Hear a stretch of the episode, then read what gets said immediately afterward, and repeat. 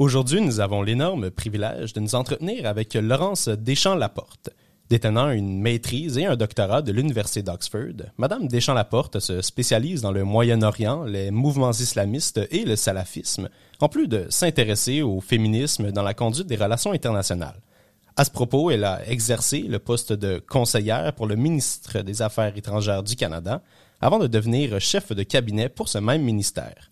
Nommée parmi les 40 têtes les plus influentes en politique étrangère canadienne par The Hill Times, elle se démarque par son impressionnante expertise en relations internationales. Madame Deschamps-Laporte est également reconnue pour son travail au sein de multiples organisations philanthropiques, ainsi que ses contributions en recherche pour l'Oxford Poverty and Human Development Initiative, Hillert Institute à l'Université de Columbia. Elle est présentement professeure invitée au département de sciences politiques de l'Université de Montréal et chercheuse invitée au Cérium. Aujourd'hui, vos animateurs sont Alexia Belzil et Édouard Baudouin. Vous écoutez Curriculum.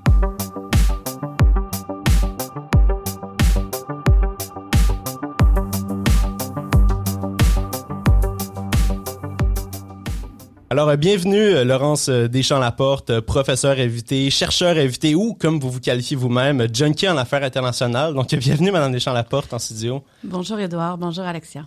C'est d'ailleurs dans le balado du Cérium Sans Escale que vous co-animez aux côtés de la chroniqueuse aux affaires internationales à la presse, Laura Julie Perrault, que vous vous qualifiez ainsi. C'est justement par cela que nous voulons débuter, si vous nous le permettez, bien sûr. Euh, nécessairement, pour mener une carrière en affaires internationales, une certaine passion doit l'animer. Donc, on se demandait d'où vient d'abord cette passion, cette, cette junkiness pour euh, les affaires internationales. Ah, c'est une très bonne question. Puis je pense que pour moi, ayant grandi dans un milieu un peu homogène, hmm. pour dire la vérité, en banlieue de Montréal, euh, dans la Nodière. Mm-hmm. Et puis maintenant, euh, à mon grand bonheur, le paysage démographique a changé, mais quand j'étais jeune, c'était assez c'était assez homogène. Mm. Donc, euh, moi, je me suis par contre toujours intéressée à l'art et aux langues. Mm-hmm. Alors, euh, j'ai été... Euh, j'ai été emportée par cette passion de vouloir apprendre différentes langues, que ce soit l'arabe ou le persan, ou d'apprendre différents arts, que ce soit la calligraphie arabe ou persane, justement, ou encore différents arts du textile, comme le bogolan en Afrique de l'Ouest. Et je suis arrivée a une passion pour la politique étrangère, pour, euh, pour la politique du Moyen-Orient, par exemple, à travers ma passion de jeunesse, disons, euh, pour, euh, pour les langues des arts. Hmm. OK. Excellent. Super intéressant. Alexia, justement, on voulait parler de, votre, de, de, vos origines qui sont de Repentigny exactement. Oui, donc vous mentionnez ça être d'originaire de Repentigny, mais vous avez passé la majeure partie de votre vie universitaire aux États-Unis, et au Royaume-Uni à Oxford. Qu'est-ce qui vous a poussé à quitter le nid québécois et quel rôle ces études ont eu sur votre véritable passion sur, euh, pour les relations internationales?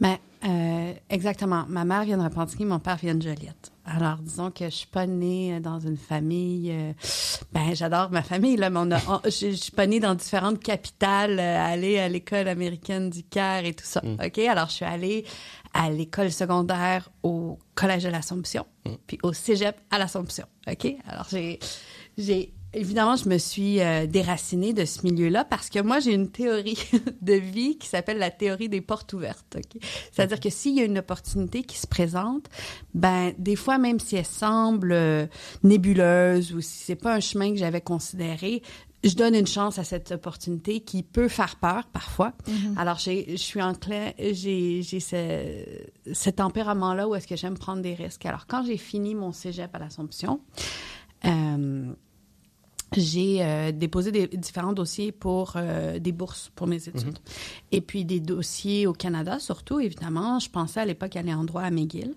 Et puis, en fait, le, un des, des programmes de bourse où est-ce que j'ai déposé un dossier, il y avait une ligne qui disait Êtes-vous intéressé par la bourse Morehead Kane? Mais moi, je connais pas, mais je suis intéressée par toutes les bourses. Donc, évidemment, je coche la case. Euh, et puis, je me fais appeler ensuite en entrevue pour l'Université de la Caroline du Nord à Chapel Hill. Je connaissais pas la Caroline du Nord, mais je savais parce que mes deux frères et mon père regardent beaucoup le hockey que les Hurricanes, ils étaient bons dans ce temps-là. OK? On parle de 2005-2006, donc quand ils ont gagné la Coupe cette année. Exactement. Alors, disons que je pense que mon père a dit, ben en tout cas, s'il t'invite en entrevue, moi aussi, je vais y aller. Mais bref. Euh, de fil en aiguille, j'ai j'ai eu j'ai été vraiment honorée d'avoir les bourses au Canada, mais j'ai aussi eu cette bourse en Caroline du Nord. Puis je me souviens la première fois que je suis arrivée sur le campus, je me suis dit ah mais il doit y avoir un tournoi de golf. Euh, puis le lendemain, je me suis dit, ah, le tournoi est pas fini. C'était, disons, l'esthétique très sud des États-Unis mm. avec euh, ce qu'on appelle des boating shoes, euh, les mm. lunettes soleil. Vous voyez le style, hein? Ça frappe, là. Ouais, puis c'est une grande, c'est une université que, que, que j'adore, mais l'université de la Caroline du Nord à Chapel Hill, mais c'est une université une grande université de recherche, mais c'est le sud des États-Unis avec ses fraternités, ses mm. sororités, ses équipes de sport, ses tailgate parties, un peu comme on se l'imagine. Mais dans une université énorme comme ça, finalement, on trouve sa niche, ça peut prendre un moment. Et c'est là que j'ai... Euh, on devait prendre une nouvelle langue euh, étrangère dans un curriculum, tu sais, dans certains euh, grands, la majorité du système au bac aux États-Unis, ça s'appelle liberal arts. Mhm. C'est-à-dire qu'on commence sans nécessairement avoir une spécialité. Et puis moi, ayant déjà fait le cégep, euh, je me disais ah ouf encore pas spécialisé en tout cas, mais je me suis je me suis donné au jeu. Puis il fallait prendre un nouveau cours de langue. Alors je me suis dit bon français, anglais, espagnol, je parlais déjà un peu l'allemand. Alors je me suis dit je vais prendre une langue difficile complètement différentes. Alors, j'ai commencé à prendre des cours d'arabe. Hum. Puis j'avais un prof palestinien complètement passionné de l'enseignement. Il nous invitait chez lui, il organisait des événements. Lui, il écrivait des livres sur la poésie palestinienne. C'était il m'a vraiment donné la piqûre de, de, la culture euh, hum. arabophone, arabe, si on veut. Hum.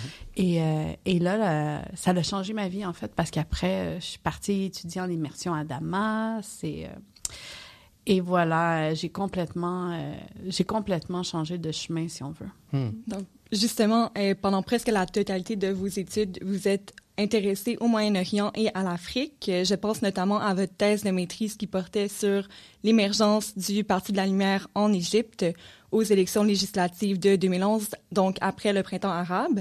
Comment s'est passée la rédaction de ce mémoire et qu'est-ce qu'on apprend sur soi lorsqu'on rédige un tel exercice intellectuel?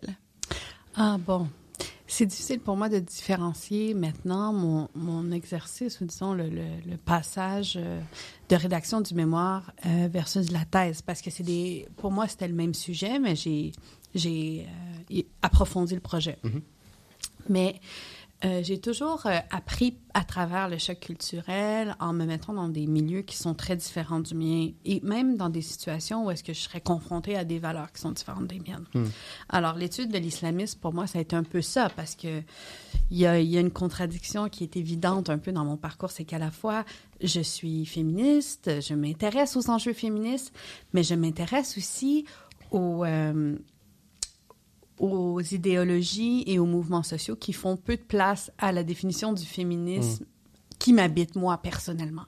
Mais je trouve que le parcours universitaire, le parcours de recherche, c'est justement ça. C'est un questionnement constant, c'est une remise en question de, de, nos, propres, de nos propres idéologies. Et puis, c'est aussi une confrontation avec l'autre. Et j'ai ce désir-là de, constamment le faire dans un, dans un désir de dialogue. Et c'est pour ça que j'ai choisi ces sujets de recherche. Mais dans le jour le jour, c'était très difficile. Parce que, évidemment, le travail de terrain, l'ethnographie, c'est... Euh, on dit, bon, OK, ce mouvement que je veux étudier, il est très fort à Alexandrie. Alors, euh, je vais aller à Alexandrie. Hmm. Euh, comment je vais à Alexandrie depuis le Caire alors qu'il y a une révolution?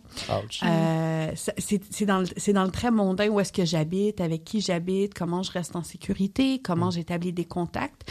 Puis moi, il y a aussi une chose dans ma recherche, c'est que j'ai... Euh, je m'intéresse à l'islamisme, à l'islam politique, mais pas à sa version violente. Mm-hmm. C'est-à-dire pas au djihadisme, OK? Et puis on pourrait déconstruire le mot djihadisme, on ne le fera pas maintenant, euh, mais il faut comprendre que ces mots-là ont plusieurs définitions et puis ils ont aussi euh, une portée politique. Il faut faire attention aux, nuances. Euh, mais j'ai un, j'ai un questionnement éthique par rapport à moi interviewer des gens qui veulent utiliser la violence. Alors, qu'est-ce que je fais, moi, avec ces révélations dans une société? Alors, par intérêt de recherche, mais aussi par euh, éthique, je me concentre sur l'islam politique non violent. Hmm. OK? mais je dois différencier sur le terrain. Comment on différencie? Est-ce que est-ce qu'il y a un spectre? Qui appartient à quoi? Euh, alors, il y a toutes ces, ces questions-là qui se, se, posent au jour le jour, en plus de, bon, disons, les pannes d'électricité constantes, de comment m'habiller pour aller à l'entrevue, de qui amener avec moi. Euh, J'avais, euh, quand je faisais ma recherche de terrain, c'était il a commencé à avoir euh, Google Maps, OK? Puis j'ai hmm. commencé à avoir accès aux données sur un téléphone intelligent quand j'étais à l'étranger, euh, au Moyen-Orient. Ça, ça, pour moi, ça a été une grande révélation. Hmm. Juste dans le taxi, savoir où on s'en va, si on s'en va à la bonne place, ça fait, ça fait, du bien. Mais la plupart des endroits où j'allais n'avaient pas, disons, euh, de carte définie ou de nom de rue, etc. Alors, souvent, j'utilisais les coordonnées d'un endroit où j'allais faire de la recherche que j'envoyais à mon conjoint qui était à Londres à l'époque. Puis je disais, bon, ben, je te, je te reviens dans deux heures si t'as pas de nouvelles. Voici euh, la, géolocation, euh, latitude, longitude. Puis il m'a dit, tu me stresses tellement. mais heureusement, tout s'est toujours bien passé. Alors, euh, mais c'est vrai que dans un, dans un moment d'instabilité politique, mm il y avait beaucoup d'imprévisibles mhm. dans ma recherche. Ce qui me frappe beaucoup dans, euh, à, vous, entendre parler, c'est que y a, on, dirait que vous cherchez, vous êtes en quête de sortir de votre zone de confort et, justement vous parlez de euh, d'aller vers des personnes qui euh, des fois s'adonnent à de l'extrémisme violent par exemple c'est c'est tout un contraste dans, dans nos sociétés où on, le dialogue est un petit peu plus supprimé un peu. Donc, c'est quand même intéressant de voir que vous avez vraiment pas peur d'aller au front puis d'aller au fond des choses. C'est vraiment intéressant. Mais je vous corrige, justement. Je, je ne fais pas de recherche avec ceux qui euh, utilisent la violence. Non. Comme euh, d'autres le feront. C'est pas, euh, c'est pas moi, mon créneau à l'intérieur de cette, ce grand mhm. champ d'études. Mais oui, je suis confrontée à des gens qui ont une vision de la société qui mhm. et de la politique qui est à l'opposé de la mienne, personnellement. Alors, euh, alors oui, c'est il y a des jours où est-ce qu'on revient fatigué émotionnellement aussi de cette mm. recherche, mm-hmm. pas juste intellectuellement ou pas juste à cause du défi de la langue et de la traduction et tout ça. Mm-hmm. Euh, vous êtes actuellement chercheur invité euh, au Cérium, au Centre d'études des relations internationales de l'Université de Montréal, mais j'ai l'impression que la fonction de chercheur est relativement peu comprise au sein de la, de la population. On a souvent l'image de personnes euh, qui euh, regardent le monde de leur tour d'ivoire alors que c'est pas du tout euh, le cas, c'est pas du tout ça. Comment vous, vous, décririez le métier de, de, chercheur? Ben, moi, dans ma vie de tous les jours, je peux pas défaire le métier de chercheur du métier de professeur, hmm. mais il y a des gens qui font que de la recherche ou, ou souvent c'est des périodes de vie. Il y a des périodes où est-ce hmm. que on fait de la recherche de manière plus intensive, d'autres où est-ce qu'on enseigne de manière plus intensive. Euh, évidemment, si je suis en train de faire du terrain en Égypte, ça va être difficile d'enseigner mes cours. Alors, des fois, il y a des cycles comme ça. Mais sur l'aspect recherche, pour moi, je vois, euh, puisque j'ai travaillé en politique publique, je vois comme une chaîne d'approvisionnement des savoirs, si mmh. on veut. Alors, si j'ai œuvré dans la mise en œuvre euh, des savoirs en sciences politiques ou des savoirs en relations internationales, dans le, à conseiller différents ministres, j'ai eu le désir de retourner à la source de cette chaîne d'approvisionnement des mmh. savoirs, car euh, comment on sait ce qu'est l'islamisme? Comment on sait ce qu'est l'islam politique? Comment on sait s'il y a un nouveau gouvernement qui, disons, s'identifie à différents courants de pensée islamistes? Euh, avec qui ils ont des alliances? Qu'est-ce qu'ils pensent de l'Iran? Qu'est-ce qu'ils pensent de l'Arabie saoudite? Quelle est leur vision de l'histoire? Alors, c'est aux chercheurs à faire ça. Et ensuite, bon, différents experts qui travaillent dans cette chaîne d'approvisionnement, si on veut, traduiront les savoirs euh, des chercheurs pour les rendre plus pratiques certains chercheurs le font aussi. Mhm. ils, vont produire des, une recherche qui est plus fondamentale et en parallèle aussi des, des résultats qui sont plus pratiques, déjà voués à la mise en œuvre. Alors, dans le jour le jour des chercheurs, ça dépend vraiment du type de recherche. Mais pour moi, euh, il y a euh, la collecte de données. Alors, ça peut ressembler à plein de mm. choses. Ça peut être l'ethnographie, comme on en a déjà parlé. Mm-hmm. Ça peut être des entrevues même au Canada. Là, je m'intéresse, par exemple, à ce qui a trait au programme Femmes, Paix et Sécurité. J'essaie de comprendre l'impact de la société civile, comment ils font les groupes de la société civile féministes pour influencer les politiques.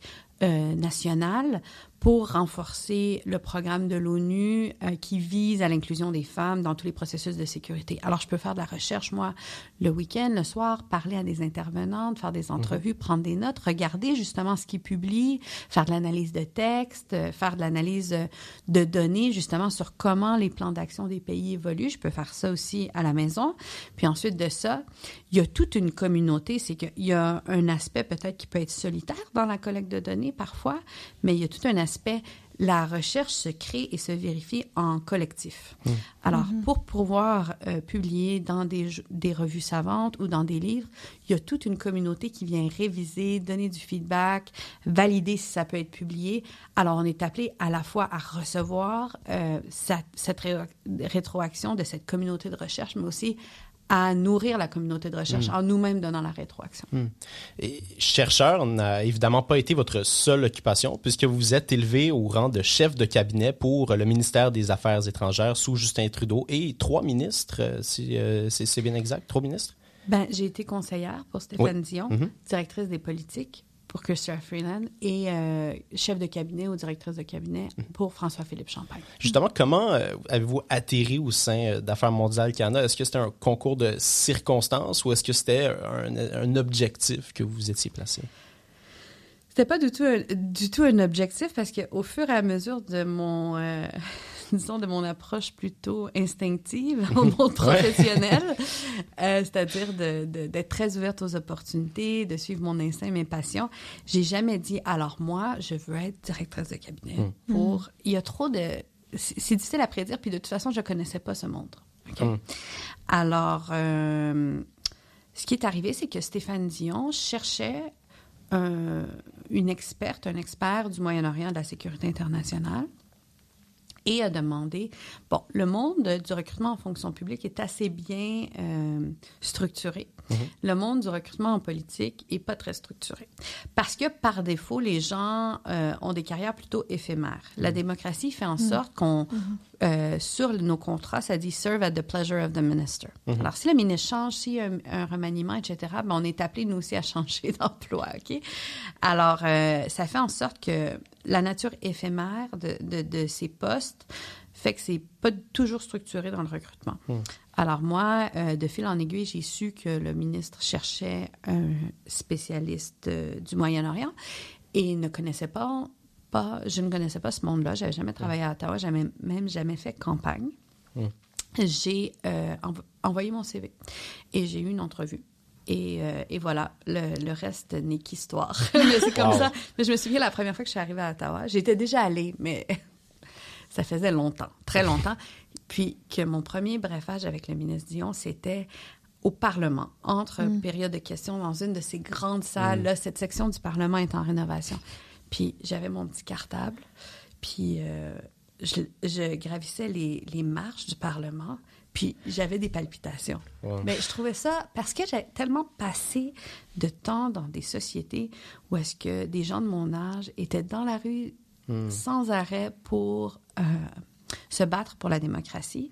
Puis moi, j'étais très émue euh, d'avoir accès à la démocratie. Euh, pour mon mérite, pour ma recherche, pour mon- ma spécialité. La première fois que j'ai gravi les marches du Parlement, j'étais vraiment émue. Puis, je vais dire, chaque fois que je vais au Parlement, même si mon rôle était davantage sur le contenu que sur l'aspect politique partisan, évidemment, mais je suis toujours émue d'aller là. Euh, donc, justement, euh, à quoi ressemble un poste dans la haute fonction publique en termes de tâches? Vous accompagnez euh, souvent le ministre lors de ses déplacements? Ouais. Alors, la haute fonction publique, ça correspond plutôt à la, à, disons, la tranche exécutive de la fonction publique, c'est-à-dire des gens qui font ça par carrière et qui sont... euh, moi, je ne crois pas que quiconque, ou quoi quelques propos est apolitique, mais ils se diront apolitiques. mais je pense qu'on peut être politique sans être partisan. Mais Ouais. bref, on en parlera dans nos cours. Sur le balado. Mais bref, objectif, OK? Dont, la- dont euh, la raison d'être au sein du gouvernement et de, donner des conseils qui sont euh, décrits comme étant neutres. Alors, quand on parle de la haute euh, fonction publique, c'est typiquement pas de les cabinets. OK? Alors, en parallèle, il y a une structure miroir, un, cabinet pour les ministres. Alors, euh, le ministre, lui, doit se faire conseiller par la fonction publique, mais aussi par des individus qui ont un peu deux chapeaux. Un chapeau, des fois, sur le contenu, comme moi, quand j'étais, j'étais venue euh, comme expert du Moyen-Orient, mais aussi doivent avoir un chapeau euh, politique. Alors, politique, je ne veux pas nécessairement dire partisan, comment on mhm. va aller attraper un parti d'opposition avec cette politique, mais plutôt qui a été consulté? Est-ce que tout le monde a été consulté? Mhm. Est-ce que est-ce qu'on a bien écouté les demandes de la société civile là-dessus? Est-ce qu'on a fait toutes les consultations nécessaires? Est-ce qu'on a suivi le processus? Est-ce que c'est vraiment aligné avec les lettres de mandat? Alors, si on veut, c'est un filtre supplémentaire sur les recommandations de la fonction publique. Oui. Puis, euh, quel événement issu de votre parcours professionnel vous aurait le plus marqué et pourquoi? Il y a, euh, il y a un moment dans ma carrière qui m'a beaucoup marqué, c'était euh, pendant euh, les premières révélations sur le génocide des Rohingyas. Hmm. Alors, cette minorité musulmane du Myanmar, qui est en grande majorité soit en fait a été assassiné ou encore est en exil au Bangladesh, hmm. qui reste des populations Myanmar, mais en général, beaucoup de, beaucoup de cette communauté est dans des camps de réfugiés au Bangladesh. Ça a été, euh, maintenant on dit que c'est un génocide, mais ça a pris un moment à le déclarer quand même. Le Canada a été, hmm. je crois, le premier pays à le faire d'ailleurs. Hmm. Euh, mais euh, Chrystia Freeland avait une volonté très prononcée de de dénoncer ces enjeux-là, mais aussi de déployer des programmes avec euh, la ministre du Développement international euh, pour venir en aide. Surtout, euh, il y avait beaucoup, beaucoup de violences sexuelles, euh, énormément envers les femmes Rohingyas, alors pour venir en aide à ces femmes.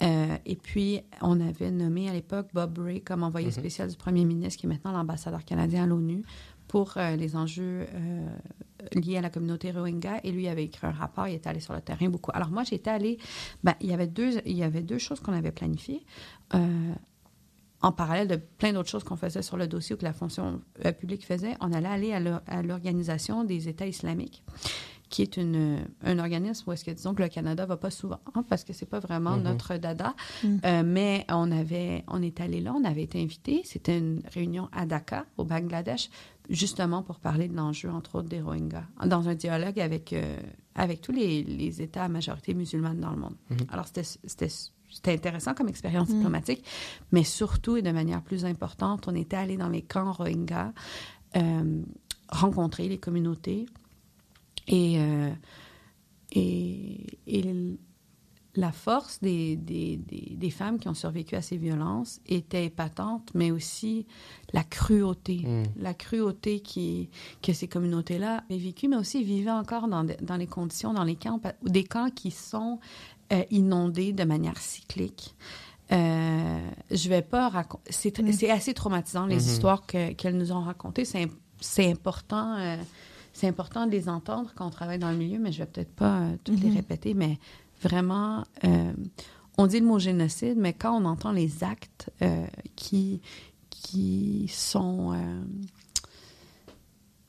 qui sont posés à l'intérieur pour provenir à, cette, étiquette de génocide, puis qu'on entend les femmes qui les ont vues et les ont vécues, c'est absolument dégoûtant mm. et traumatisant, mais aussi ça leur rappelé l'importance euh, de ces programmes. Quand on annonce un programme, le mm. Canada avait annoncé à l'époque, disons, 300 millions, c'était de l'aide humanitaire euh, axée sur le genre, justement. Mm-hmm. Euh, il y avait aussi plein d'initiatives politiques reliées au Rohingya. Et là, on comprend pourquoi on fait cette job-là. Mm-hmm. Puis pourquoi c'est important, ce travail-là.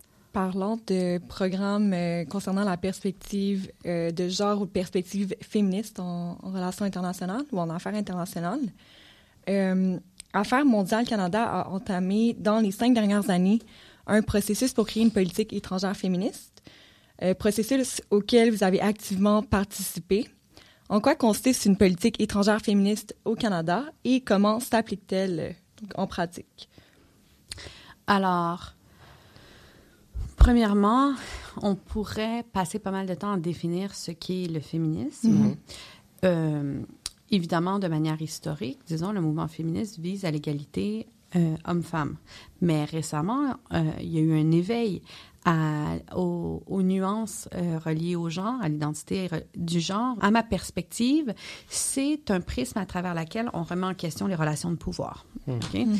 Alors, oui, euh, le genre étant le pilier principal de l'analyse des, des, relations de pouvoir euh, dont le féminisme est porteur, mais ça s'arrête pas là. OK? Alors, ça, ça nous aide à remettre en question tous les, tous les types de marginalisation et de relations de pouvoir. Alors, l'ambition dont peut être porteuse une politique féministe en affaires étrangères, c'est cette ambition de dire remettons en question tout ce qui est fait en diplomatie, tout ce qui est fait en affaires étrangères. Et en affaires étrangères, c'est un grand chapeau qui peut comprendre mmh. ouais. politique de défense, politique de développement international, politique commerciale, et évidemment tout ce qui a rapport à la diplomatie pour dire est-ce que c'est vraiment la meilleure façon de le faire? Est-ce que c'est vraiment la meilleure, euh, la, manière la plus inclusive de le faire? Et inclusive parce que c'est important pour nos valeurs, mais aussi parce qu'on sait que ça mène à des meilleurs processus en relations internationales. Et finalement, euh, comment est-ce qu'on pourrait faire autrement? Alors ça, c'est l'ambition. Maintenant, dans le, dans le tactique, puis dans comment c'est mis en œuvre, le... Euh, le modèle, ceux qui l'ont fait en premier, c'est la Suède. En 2014, ils ont publié un livre blanc sur la politique étrangère féministe. Alors, ils ont, euh, c'est, l'État pionnier à, cet égard. Puis le Canada a fait certains pas euh, dans cette direction avec différents piliers qui existent déjà d'une politique féministe, comme l'agenda Femmes, Paix et Sécurité. Il faut avoir des plans d'action, OK, mm-hmm. pour, pour dire comment on met en œuvre ce programme. Alors, euh, le Canada en a, en a eu deux, le deuxième étant euh, auquel j'ai participé activement, et je vais dire de manière très biaisée, euh, pas mal plus ambitieux. il, était, il était perçu comme étant ambitieux sur la scène internationale, OK? Puis là, il faut le renouveler. Alors, il y aura mm -hmm. un nouveau plan qui devrait être rédigé par justement les affaires étrangères au Canada cette année. D'une autre part, il y avait, il y a eu une revue de la politique de défense du Canada et euh, dans plusieurs accords de libre-échange, il y a eu des chapitres sur le genre. Alors, il y a cette, cette, euh, ce désir-là qui est porté dans le libre-échange de dire comment est-ce que les accords commerciaux peuvent mieux prendre en considération le genre, mais aussi l'impacter de manière positive. Alors ça, c'est, des, c'est disons des morceaux de casse-tête qui ont commencé à s'assembler. Mais ce que la société euh, civile féministe a dit au Canada, c'est c'est pas suffisant. Il faut une mm. politique d'ensemble. Il faut voir comment tout ça s'arrime, puis qu'est-ce qui est manquant et quels sont les objectifs dans le temps, euh, qu'est-ce qui va être déployé de manière plus concrète. Et euh, c'est pour ça qu'il y a eu cette promesse du gouvernement de mettre, en, de, de, de, publier un énoncé beaucoup plus clair sur euh, les composantes d'une politique féministe et un énoncé qu'on espère voir émerger, euh, qui ne m'appartient plus. Évidemment, il, il ne m'a jamais appartenu, étant donné que je suis, euh, j'étais derrière les rideaux à donner des conseils. Mm-hmm. C'est pas, mais euh, qui m'était cher dans mon travail. Mm-hmm. Et là, j'essaie de voir comment on peut renforcer justement la recherche sur ce programme, justement, quand on parle de chaîne d'approvisionnement, pour mm -hmm. nourrir un processus politique aussi, mais d'une autre façon. Super intéressant. Mm -hmm. euh, nous en parlions en, en, introduction. Vous avez été nommé parmi les 40 têtes les plus influentes en politique étrangère par The Hill Times. Dans ce même classement, cependant, un peu moins du tiers de ces têtes sont des femmes. Donc, les relations internationales restent un milieu relativement masculin. Avez-vous des conseils pour une jeune femme voulant se démarquer au sein de ce domaine? Ah, j'avais même pas remarqué le tiers, puis je, je suis presque surprise que ça soit autant que ça. ouais. Non, non, mais c'est vrai. Euh, c'est un domaine, euh, c'est un domaine très masculin, puis des fois, euh, je lis des blagues sur il y a une, un sommet quelconque, puis on dit Ah, regardez la diversité, il y a, il y a un euh, complet bleu alors que tous les autres complets étaient noirs. euh, mes conseils. Faut euh, se raccrocher à des gens qu'on admire, puis à des gens qui voient en nous euh, le potentiel qui nous habite. Mm. Alors, c'est pas toujours facile, mais ça n'a pas besoin d'être toujours des femmes. C'est mm -hmm. sûr que ça a un impact euh, fulgurant quand, quand c'est des, des, femmes aussi.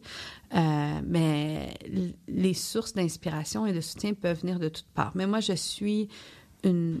Je crois aux personnes avant de croire aux institutions.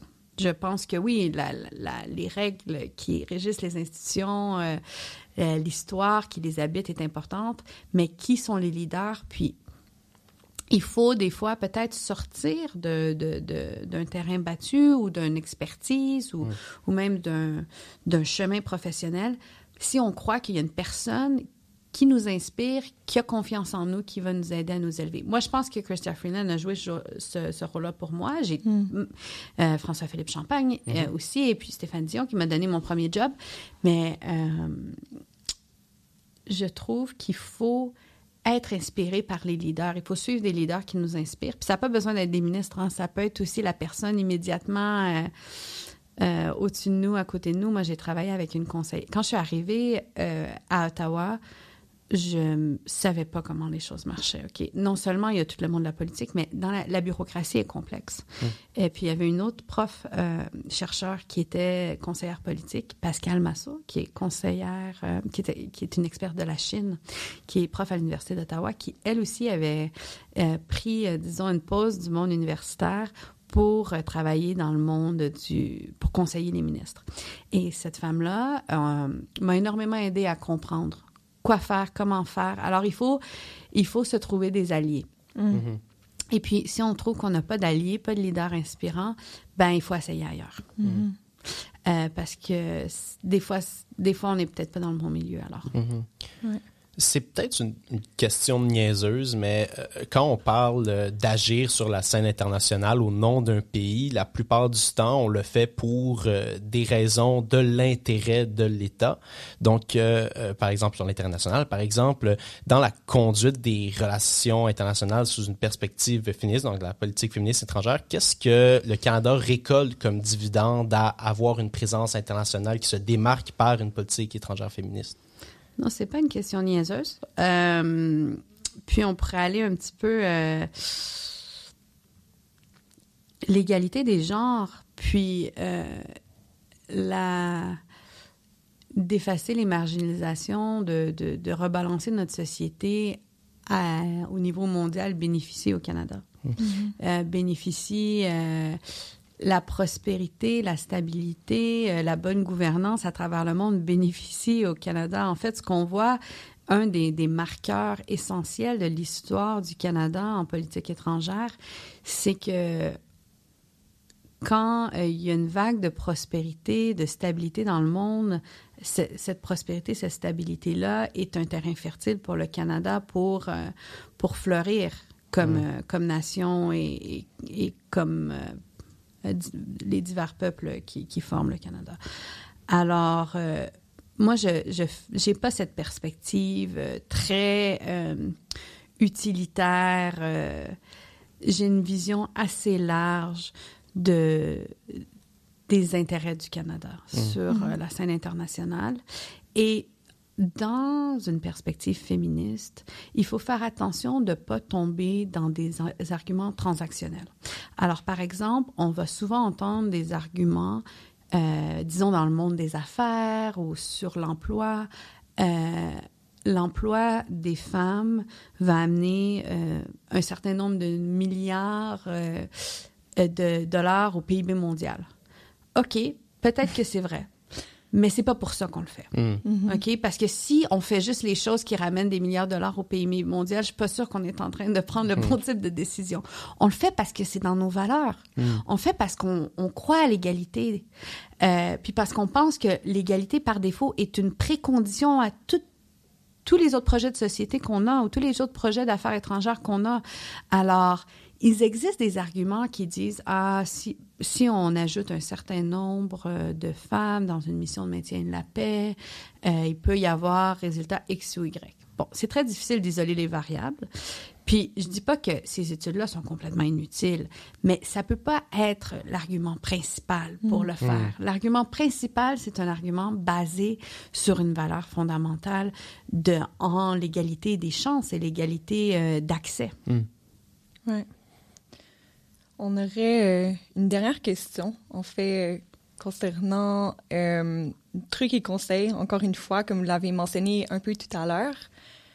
Donc, auriez-vous un conseil à donner pour des jeunes professionnels et étudiants ou étudiantes passionnés des relations internationales et des affaires publiques pour qu'ils qu'ils ou elles puissent s'épanouir dans ce domaine?